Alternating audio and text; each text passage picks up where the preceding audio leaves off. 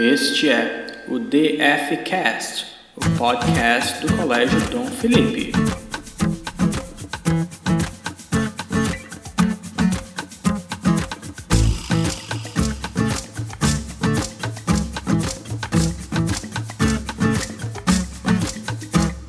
Olá, eu sou Priscila Reis, coordenadora do Colégio Dom Felipe, e esse é o DFcast o podcast que leva conteúdo de educação toda semana para você. Quem participa conosco hoje é Maiara Santiago, biotecnologista pela Universidade Federal do Ceará, mestra e agora finalizando o doutorado também em biotecnologia. Ela atua como cientista pesquisadora no Departamento de Bioquímica e atualmente opera na Força Tarefa dos Diagnósticos da Covid-19 aqui no estado do Ceará. Maiara, todas as escolas do Brasil começaram a traçar um planejamento estratégico para a retomada das aulas de forma presencial. São vários os desafios nessa retomada. E poderíamos destacar alguns, como o impacto emocional nos alunos e profissionais da educação, abandono e evasão escolar em diferentes segmentos e o misto né, de saudade e medo com relação à garantia da segurança e precauções com a saúde nessa retomada. Como amante da ciência, que eu sei que você é, e apaixonada por pesquisas na área de bioquímica, qual a sua familiaridade com o novo coronavírus recém-descoberto na China? Você já trabalhou com vírus antes? Então, Priscila, é, vou mandar um olá para todo mundo que nos ouve. Uh, muito feliz de estar participando com vocês. É, e com relação à tua pergunta, sim, é, de fato, eu sou muito apaixonada por ciência e bioquímica é uma coisa que me encanta. E com relação à minha familiaridade com, com o novo coronavírus, era zero. Zero. Assim como a maioria dos pesquisadores aqui no Brasil, eu também, e aqui no, no Ceará não foi diferente, a gente foi pego de surpresa, né? Na realidade, não tão de surpresa, porque a gente já tinha uh, a sinalização de que isso poderia representar um risco de pandemia, né? A gente só precisava ter como reagir a tempo. Mas com, com o coronavírus, a gente já estudou sim sobre a respeito. O único contato que eu já tive, e aí, como você perguntou se eu já trabalhei com vírus antes, né? Foi com moléculas, não especificamente com partículas virais, potencialmente a, a infectantes, então, tudo para a gente, com relação ao coronavírus, uh, que, que o nome dele, do, do próprio vírus, é SARS-CoV-2, e ele foi nomeado assim porque previamente já tinha se descoberto o 1, e aí a gente não tinha familiaridade com ele, era zero. Então a gente está tendo que aprender ainda muitas das coisas uh, e do comportamento também desse vírus, né?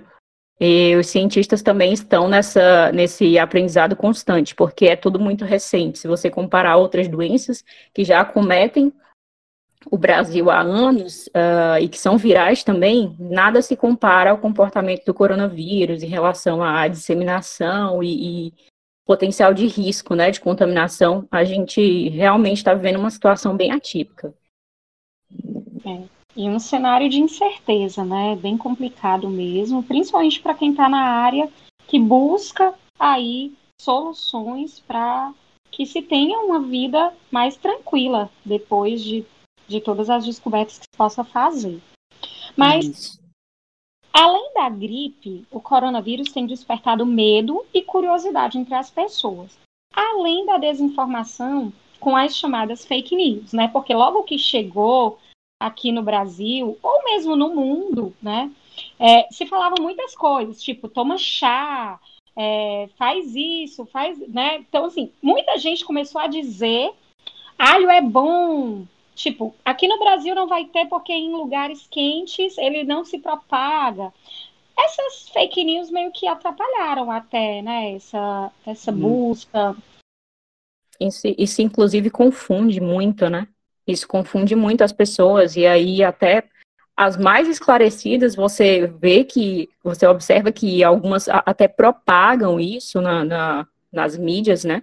E imagina as pessoas que não têm tanto conhecimento, né? Acabam, acabam sendo enganadas por isso. É, é muito é. complicado. Verdade. E as redes sociais acabam acelerando né, esse Isso. processo de propagação. Na sua visão, que cuidados são essenciais e imprescindíveis de serem seguidos por pais e profissionais da escola nessa retomada, já que já tem uma previsão, né, uma possibilidade de retorno, nós que ficamos na fase 4 de retomada, com uma previsão aí para 20 de julho, mas o Colégio Dom Felipe já colocou como meta, né, ou como proposta aí o 3 de agosto, que seria de fato o início da nossa terceira etapa, já se estivéssemos no presencial. Então, o que, que a gente não pode né, deixar de fazer, o que, que é essencial e imprescindível, imprescindível de ser seguido por pais e profissionais da escola nessa retomada? Isso. Uh, tem algumas ações que já vêm sendo muito repetidas, inclusive na, na, nas mídias, TVs, rádio, enfim, internet, que são as medidas de, de higienização constante né, das mãos, uh, o uso de, de sanitizantes, álcool 70%, e o cuidado com as aglomerações, especialmente quando se tratam de crianças, né, que crianças a gente não tem uh, tanto controle e acabam não entendendo o porquê desse distanciamento, mas no sentido de mantê-las informadas, não para que cause medo, certo? Até porque a gente vê que, que a, o, a Covid, né, ela, ela, na verdade não a Covid, mas o coronavírus, ele, ele se propaga diferente uh, em determinadas faixas etárias. E aí as crianças, elas acabam sendo mais como vetores porque óbvio que tem as crianças que são mais suscetíveis, problemas respiratórios, e isso acaba agravando e viabilizando uma, uma infecção, uma contaminação pelo, pelo coronavírus. Mas no quesito uh, ações que se podem ser feitas, é higienização, individualização dos objetos, dos pertences, então brinquedos que antes eram comuns uh, na escola, por exemplo, vão deixar de, de ser, de serem, né, utilizados por todos. O ideal é que a criança tenha seus próprios objetos, tenha seus pertences, tenham uh, tudo de forma individualizada para que evite o máximo a contaminação cruzada, né? E, a criança acaba podendo servir como vetor, levar para a família ou para pessoas que têm uma, uma situação uh, de saúde vulnerável, e pessoas idosas. Mas o, o, cuidado são esses mesmos que já, já são ditos, né? Enquanto a gente não tem uma solução mais definitiva, a gente precisa se proteger com a higiene constante.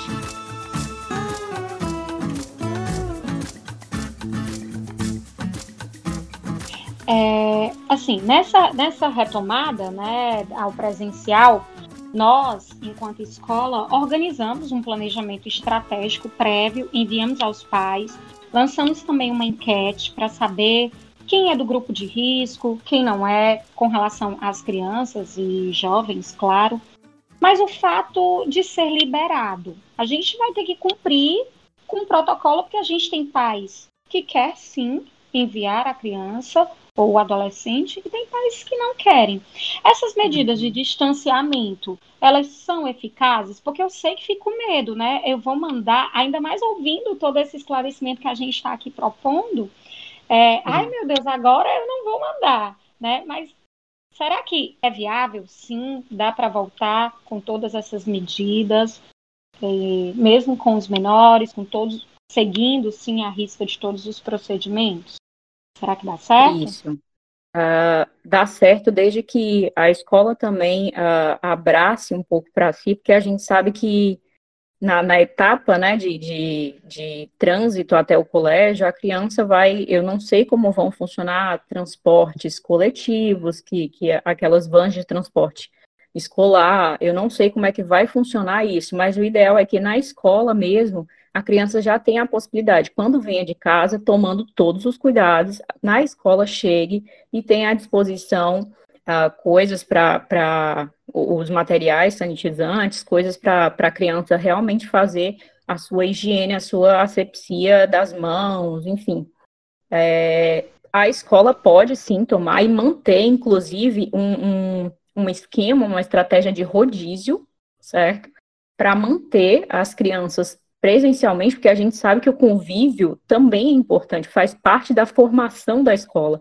Então, não é só o conteúdo que você trabalha na escola na criança, é o convívio, é a relação humana, é o desenvolvimento pessoal daquela criança.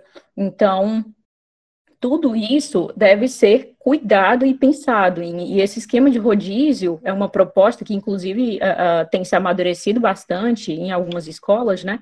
Uh, para manter na ativa as atividades presenciais que, que a gente sabe que não estão sendo realizadas por conta desse, desses isolamentos, né? Do isolamento que a gente tem mantido. Isso mesmo, assim, a gente entende que a escola é também um espaço de aprendizagem, mas não é esse Exato. o único objetivo, né? E, e, como eu falei, como eu falei no início, um dos maiores desafios também é o impacto emocional que eles estão sentindo, né? Pelo tempo a, aí já em condição de isolamento. E não deixa de ser também, mesmo no retorno, um cultivo ao isolamento. Né? Já que a gente vai precisar manter determinadas aí distâncias entre eles. Mas acredito que, que vai dar certo, se Deus quiser. Isso, vai sim. Inclusive, é uma forma de, de educar as crianças para que elas cresçam com essa consciência. E aí acabem, e, e eu acho isso até uma boa oportunidade para as escolas para explorar um pouco mais o universo científico, Uh, relacionado, como eu sou apaixonado por isso, eu já penso nessas estratégias, né? Porque a criança, o que aprende na escola, ela geralmente leva para casa e ela pratica, e o que, o que se torna hábito na escola, ela acaba reproduzindo em casa. Então, a escola tem uma, uma excelente oportunidade aí de, de colaborar com essa visão e esclarecimento de um máximo de crianças possíveis, né? Através desse exemplo. Verdade, ter esse, esse cuidado, né? E, ele, e a gente é referência, né? Muitas Isso. vezes os pais até falam, olha, o que a tia fala é lei né, dentro da escola.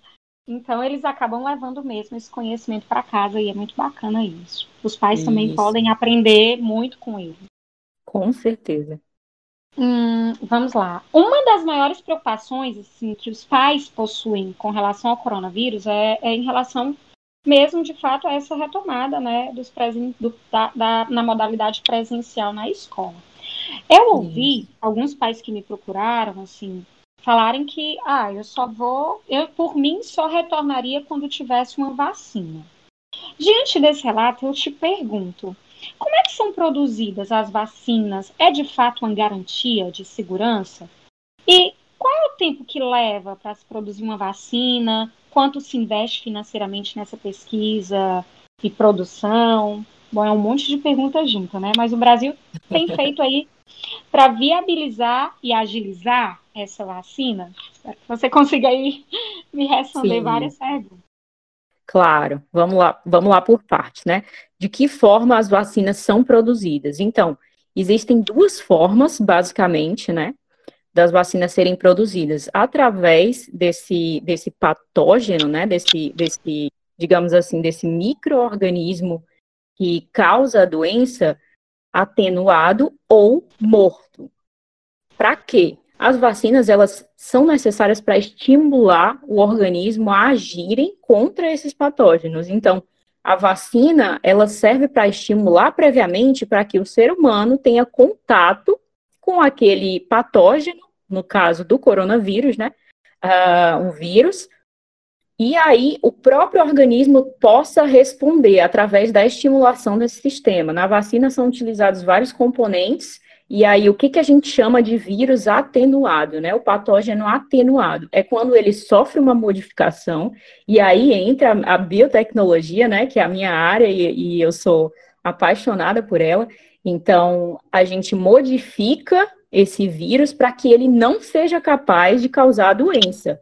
E aí vai na criança, seja através de gotinha, seja através da injeção no braço ou no bumbum, uh, todo esse conteúdo que vai trabalhar para estimular o sistema imunológico dela. Ou seja, isso ajuda o ser humano a se defender.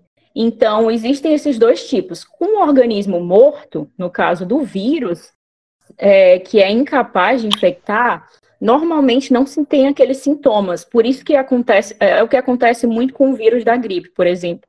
Além, além dessas formulações serem feitas com cepas virais mortas, uh, não geram uma resposta imunológica tão eficiente. Por isso que é necessário repetir algumas doses. Por isso que algumas vacinas você toma mais vezes, mais doses, certo? Para poder estimular o organismo sempre, para que quando ele tiver contato com esse patógeno novamente, ele se defenda sozinho. Então, uh, e as vacinas, a outra pergunta já indo, é uma, uma garantia de segurança? Às vezes sim, às vezes não. Por quê? Uh, como os organismos variam, né, de, de, de população para população, existem algumas populações que reagem uh, e passam a ter uma resposta imunológica boa, capaz de serem imunizadas com algumas doses e outras não, acabam tendo que se renovar. Por isso que algumas vacinas, por exemplo, a gente toma depois de 10 anos uh, ah, para poder sempre estar tá renovando o nosso estoque de estímulo uh, de defesa, digamos assim. Então, uma vez que você toma a vacina, uma vez que esse, é, essa vacina do coronavírus, por exemplo, fique pronta, não é garantia de que você vai ter a resposta imunológica para sempre. Mas pode ser que sim, entendeu? Por isso que a gente ainda está pesquisando e é tudo muito recente. Se você for parar para pensar, nós temos aí seis meses praticamente, porque o relato desse vírus foi no dia 31 de dezembro, uh, na passagem do ano aqui para a gente no Brasil. Então, são seis meses é, que estão ainda conhecendo o comportamento desse vírus. E quando ele muda de país, ele muda de população, ele vai sofrendo modificações. Então, isso tudo ajuda a, a, a dificultar, né? dificulta o, o, processo de obtenção dessa vacina aí, uh, digamos que sirva para todas as populações no mundo com esse vírus. É, e por isso também pode que dizer. cada país e por isso também que cada país vai fazendo suas pesquisas, no caso, e ah. co correndo aí atrás dessa vacina. É isso? Isso, isso. Tem, tem relação com, com genética populacional, que é uma coisa que a gente estuda também, uh, que as respostas diferem nisso. Inclusive, saiu um estudo recente é, que a gente ainda não pode tomar como verdade, porque eles precisam de mais pessoas para serem testadas. Por mais que tenham sido testados milhares de pessoas, se você for comparar com a população da Terra, que são em torno de 7 bilhões, ainda é muito pouco. Então, a gente precisa ver se isso realmente é válido para todas as populações. E essa pesquisa que saiu recente está ligado a, a, ao tipo sanguíneo e ao fator RH. Você acredita que, que tem uh, algumas pesquisas que sinalizam que alguns tipos sanguíneos são mais resistentes ao coronavírus do que outros? Para você Isso ver, é né, que é um perigoso. Pois é. É uma coisa assim que é, até nos preocupa, né? Porque hum. isso daí dificulta ainda mais o nosso trabalho. Então, e com relação ao quanto demora para produzir, né? A vacina mais rápida já produzida no mundo, uh, se, não, se não me engano, né, foi a da ebola, que levou em torno de cinco anos. Uh, mas lembrando que a gente nunca teve numa situação em que precisou dar uma resposta tão rápida a uma pandemia. Por mais que, por exemplo, essa da ebola, aconteceram várias endemias, vários surtos locais, diferente de uma pandemia que acontece no mundo, né? E com essas endemias acabam sendo trabalhados de uma maneira mais lenta, mas numa situação dessa de pandemia, várias etapas, porque para você levar uma vacina para o mercado, para que seja testado em pessoas, demora um tempo. E o tempo, em média, que, que demora nesse processo são 10 anos, vejam só. 10 anos é o que leva, em média, para produzir uma vacina. E olha que tem outras que são produzidas em um maior tempo. Então, a, a do coronavírus, por exemplo, para ser desenvolvida, ela teve que romper várias barreiras. Por quê? Apesar desses testes estarem em fase inicial, eles tiveram que passar rapidamente para os testes em animal, seguidos de testes em humanos. Então, envolve uma série de questões éticas, porque testar em humanos é uma coisa bem antiética, né? Uh, mas teve que ser vencida essa barreira, inclusive tiveram que recrutar pessoas para se voluntariar essa vacina para acompanhar as respostas. E alguns trabalhos já têm verificado que algumas foram positivas e outras populações já não tiveram uma resposta boa a essa vacina. Então, volta para o começo de novo. Vamos trabalhar até encontrar uma vacina que seja eficaz. E, e o, o, valor né, que, que isso custa. Isso custa bilhões de reais, em torno de, de 8 bi 8 bilhões né, de dólares envolvidos na produção de uma vacina, porque envolve a pesquisa envolve a produção em escala. Então, é muito mais complicado do que produzir um remédio, por exemplo, né? Um, um fármaco comum, que a gente chama, um remédio comum.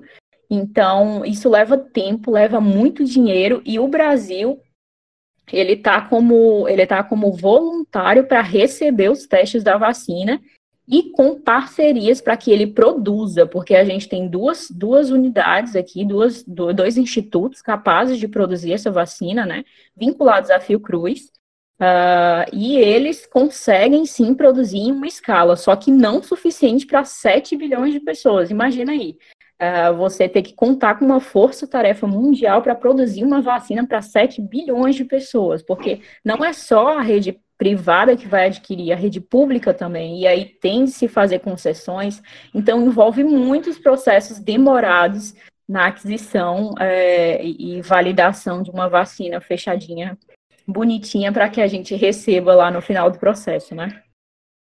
É, e, e, também precisa de muita gente na área da ciência e por isso a preocupação do investimento, né? E a importância a gente nem, isso, a gente nem sem contar na mão de obra intelectual que é investida nisso, porque são muitos pesquisadores que inclusive vão para a linha de frente, né? Então eles se expõem ao risco. Uh, eu mesmo estou trabalhando com um diagnóstico, então a gente recebe inúmeros, inúmeros materiais uh, de pessoas que estão em estado mais grave e pessoas que estão em estado até assintomático. E aí a gente precisa comparar uh, essa condição de, de, de, pesquisa, mas a gente pode até mesmo estar tá se expondo ao risco e não estar tá sabendo, entendeu? E o pessoal que está na uhum. linha de frente trabalhando diretamente com os doentes graves, eles estão com uma exposição imensa, então levam bastante trabalho, né? E preocupação, né? O emocional Muito. de quem está nessa linha de frente Nossa. também deve estar, tá, porque tem uma família por trás, Sim. volta para casa, né? Todo cuidado. São é tantas questões que são que têm de ser pesadas, né? Que, que uma pandemia, vejam só, a gente não estava preparado psicologicamente para viver isso, né? Uhum. Quebrou aí vários paradigmas, né? Dentro, é dentro do âmbito da ciência, da saúde, da educação. Na verdade, é, eu sempre penso que tudo tem vantagens e desvantagens. A pandemia ela trouxe bem mais contras do que a favor, mas o a favor que trouxe, as vantagens que trouxe que dentro da educação, né, foi a possibilidade de entender que, que a educação ela se dá em diferentes ambientes, que eu posso sim ir além do que o meu professor fala em sala de aula, eu posso ser pesquisadora, eu posso ir olhar em sites, em vídeos, coisas que possam me acrescentar, né? Sem contar que essa educação mesmo voltado para entender que é, o computador, o tablet, o celular, eles não são só entretenimento, mas também são fontes de pesquisa. Então, se eu posso citar alguma vantagem que a gente ganhou foi abrir um leque de possibilidades de estudo também, né? Sim. E isso, e isso acaba que gera, assim, força uma autonomia. E aí, tipo, quando. E eu sou, assim, também bem apaixonada por educação. E quando a gente fala em metodologia ativa, que é colocar o aluno no papel central, isso acaba incentivando uma maior independência. Porque esse treino, né, a gente meio que antecipou uh, um evento que provavelmente ia acontecer daqui a uns 10 anos, mais ou menos, se a gente continuasse no mesmo ritmo, mas a gente antecipou uh, um processo que há muito tempo não, não tinha sido mexido, né? Mas aí a gente verificou também que algumas, algumas fragilidades foram, foram externadas, até o preparo mesmo da, da equipe uh, de professores, o preparo dos pais lidar com os filhos o tempo inteiro em casa. Então, tipo, e foram revelados vários aspectos em relação à educação que não só o conteúdo, tem outras coisas que se trabalham e que a escola é fundamental nisso.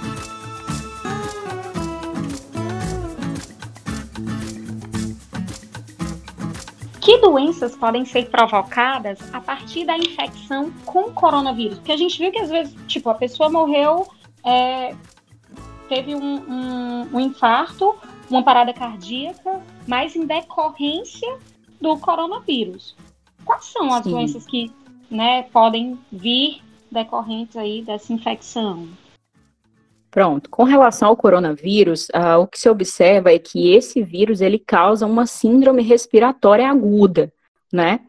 É, e essa síndrome respiratória, ela acaba acarretando outros problemas, porque, tipo, isso compromete a oxigenação do corpo, isso compromete uma série de coisas, porque o nosso organismo, ele só funciona se tiver trocas gasosas, certo? A gente recebendo oxigênio através da respiração e eliminando gás carbônico, então, quando a gente está com isso baixo no organismo, todo o resto tem um efeito sistêmico, né?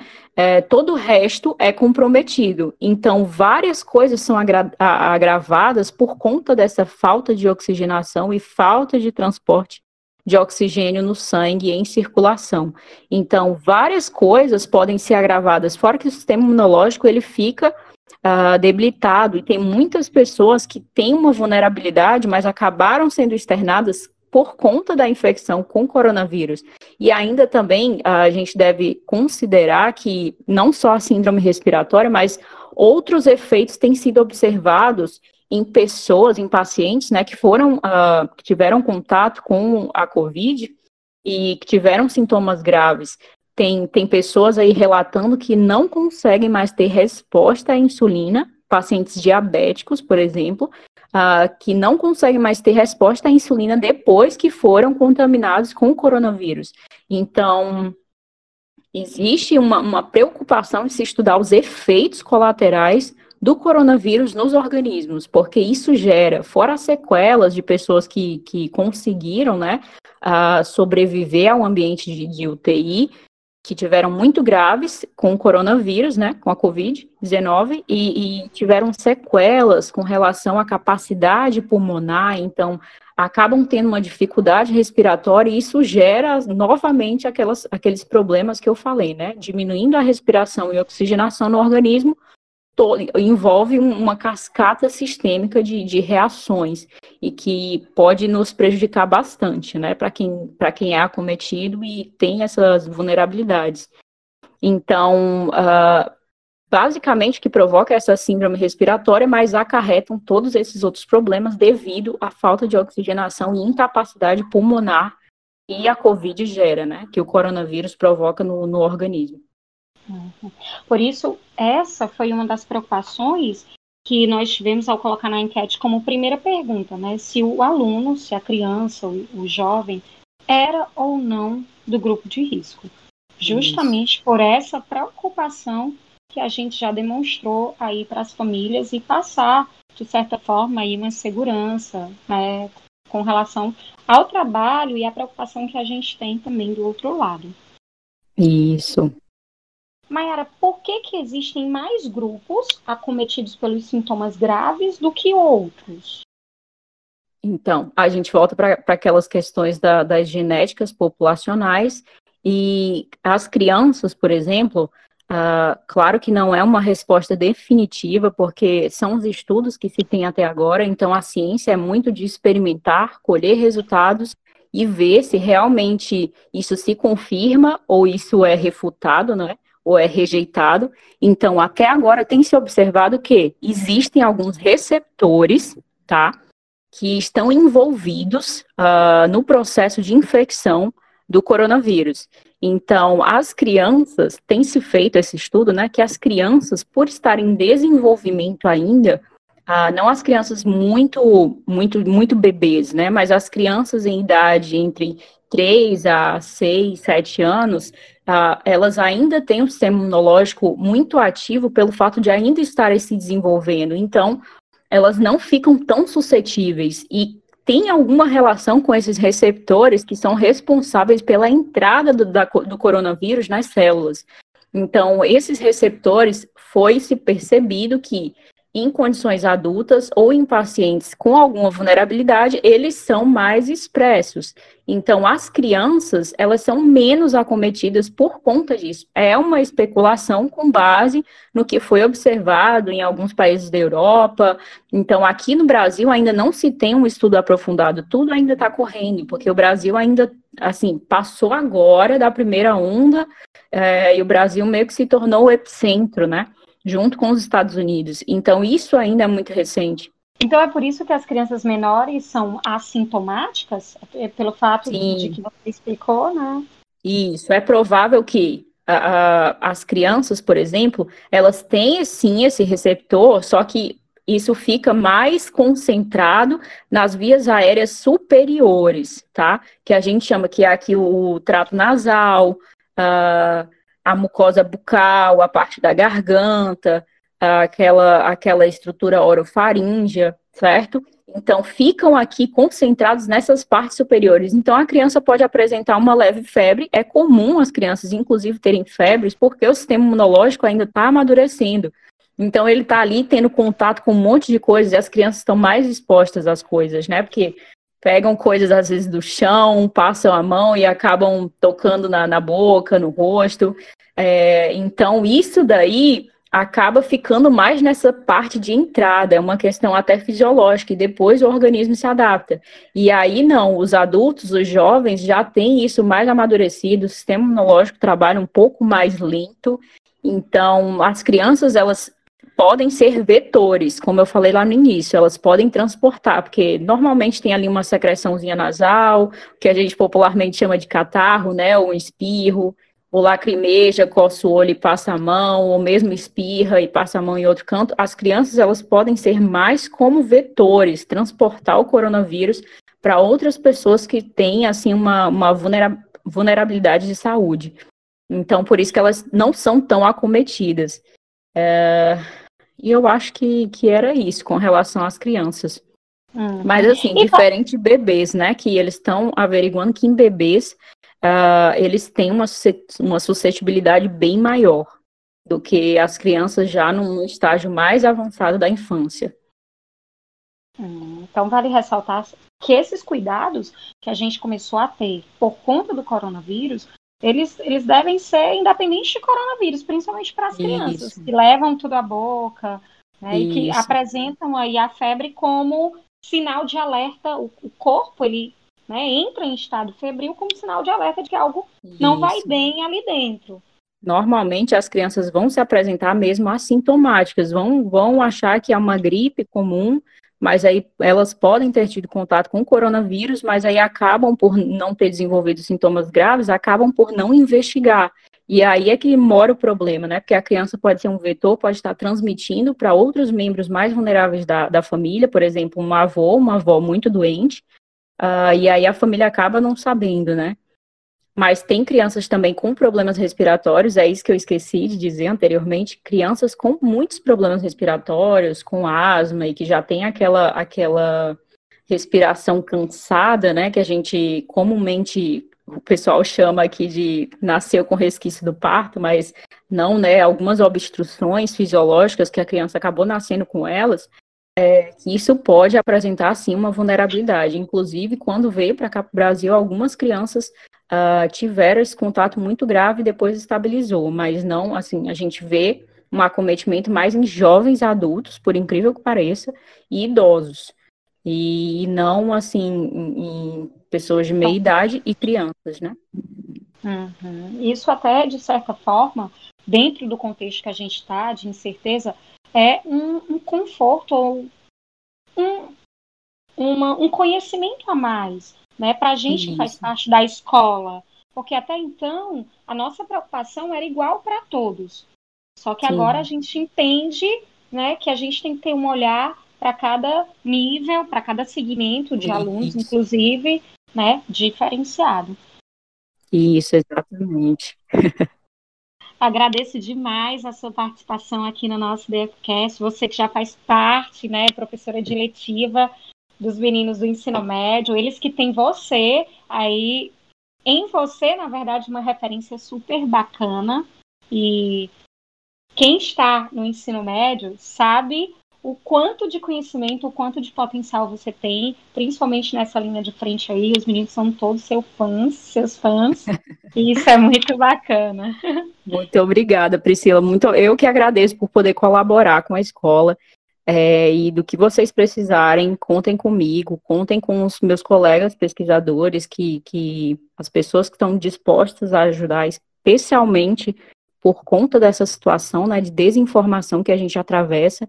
Então, é, é bem importante que a gente tenha esses conhecimentos bem, bem repassados, bem divulgados, e que seja assim para esclarecer mesmo a população de uma forma geral e jamais gerar pânico porque a gente não, não precisa de mais uma situação delicada para poder, além da pandemia, né, para ter de lidar, porque é, é, complicado. Em vez da gente estar tá se esforçando no que de fato importa, a gente está tendo que desmentir notícias caluniosas, enfim, coisas desse tipo acabam dispersando a energia, mas eu fico muito feliz de, de colaborar com o colégio. Obrigada pelo convite.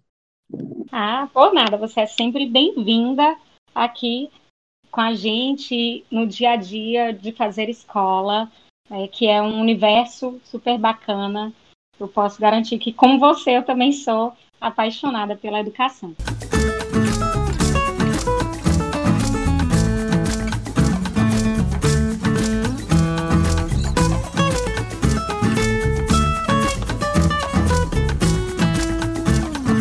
Se eu puder deixar um recadinho aqui para todo mundo, fica a dica aí da Maiara, da Priscila, lavem bem as mãos em casa, usem máscara, proteja, se proteja, proteja os outros também.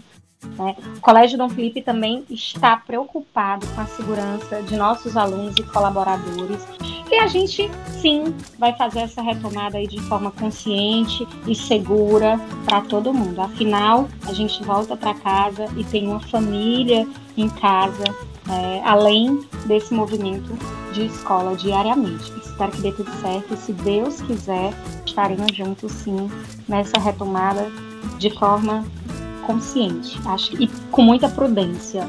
Eu acho que essa aí é a palavra do momento para a gente enquanto trabalho de escola. Obrigada, obrigada Mayara, por tchau, sua participação tchau, mais uma vez. Tchau, tchau. Tchau, tchau.